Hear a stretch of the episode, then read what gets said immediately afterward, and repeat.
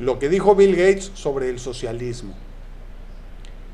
Le quiero pedir perdón, porque la verdad es que cada vez que una persona eh, famosa, como Albert Einstein o en este caso Bill Gates, dicen algo en donde se valida el hecho de que el socialismo es necesario, pues yo agito ese dicho como bandera, como estandarte, lo comparto, lo repito, lo trato de eh, eh, trato de explicarlo abundantemente para que quede bien claro que en realidad sí es necesario el socialismo y lo que yo propongo es un sistema económico en el que las naciones y los individuos dejan de competir al que llamo socialismo global, es decir, en el que todas las naciones, no solo una excepción de países o un pequeño bloque, sino todos en el mundo compartimos el trabajo y la riqueza y se tropicalizaría de acuerdo a la abundancia de recursos y dificultad de transporte de cada región del mundo, de tal manera que a lo mejor no viviríamos 100% idéntico, pero sí con la misma,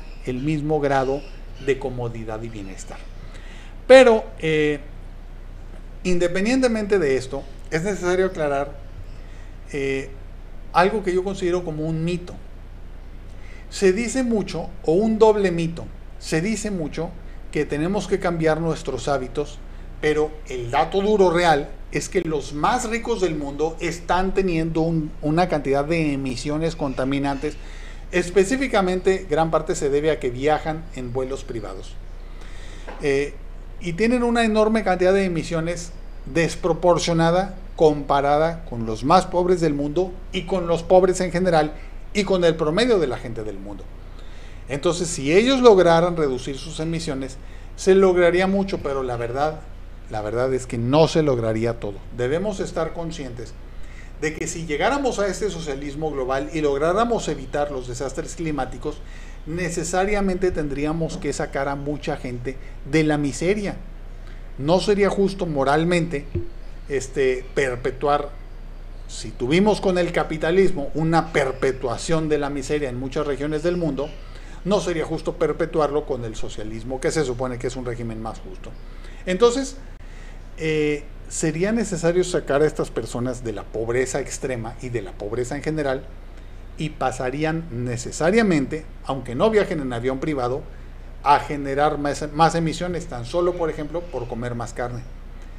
Es necesario, de acuerdo con los estudios científicos del panel intergubernamental del cambio climático, nos guste o no nos guste, toda la humanidad en general, y no hablo solo de los más ricos, tenemos que pasar a consumir menos carne y saciarnos con una dieta bien balanceada y rica en proteínas vegetales, frijoles o otras leguminosas, para que usted quede bien alimentado, bien nutrido, saciado, que se quede sin hambre, pero comiendo menos carne de la que la humanidad, no hablo de usted, a lo mejor usted ya come una porción reducida, pero de la humanidad en general, este, porque no es viable sostener, reducir las emisiones del cambio climático con la producción de carne que se está llevando a cabo actualmente en el mundo.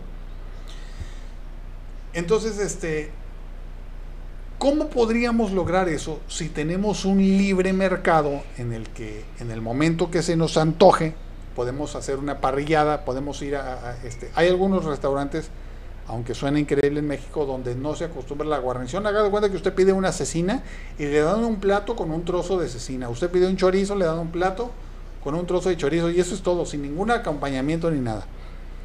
Este, eh, aunque usted en algunos lugares de la carretera o diferentes lugares puede encontrarse con esto.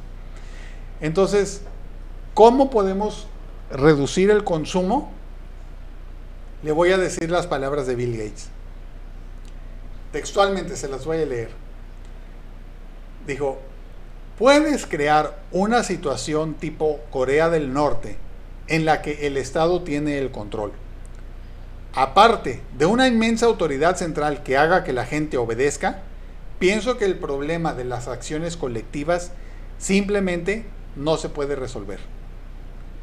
Aquí lo que está diciendo Bill Gates básicamente es, si los científicos de la ONU están diciendo que es necesario reducir el consumo de carne, eso solamente puede pasar con un sistema que sea como el socialismo. No va a pasar. Ya, ya le expliqué las palabras de Bill Gates, ahora le doy mi propia explicación. No va a pasar. Mientras los ricos tengan un exceso de dinero y tengan la libertad legal de viajar en aviones privados, van a viajar en aviones privados.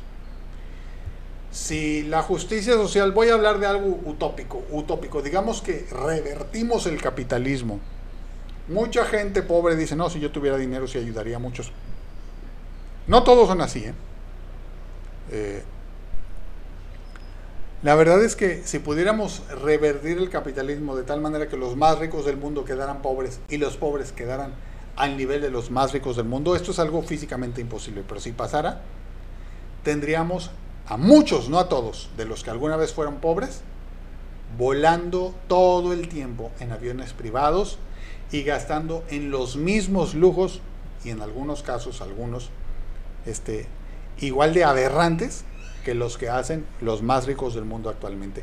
Entonces, siendo más cantidad de los que actualmente son pobres, si fueran ricos, se destruiría el mundo mucho más rápido.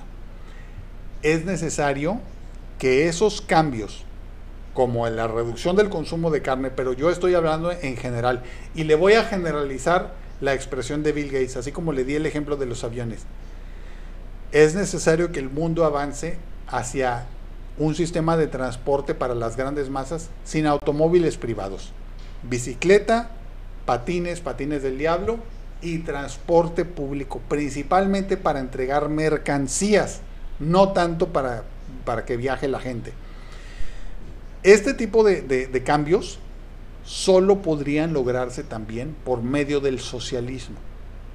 Si la gente tiene la libertad de comprarse un automóvil propio, siempre va a haber gente que intente hacerlo y lo va a hacer. Mientras tengamos el libre mercado que permite acumular riquezas para comprar muchas cosas que otros no pueden, siempre va a haber gente que trate de hacerlo.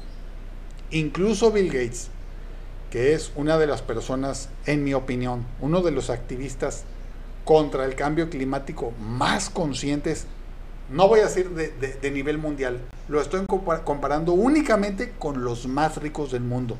Él es de los hombres más conscientes entre los más ricos del mundo y de los promotores más activos de los cambios que se tienen que hacer. Eh, bueno, incluso él sigue viajando en avión privado y hace poco comentó que lo va a seguir haciendo porque él es parte de la solución.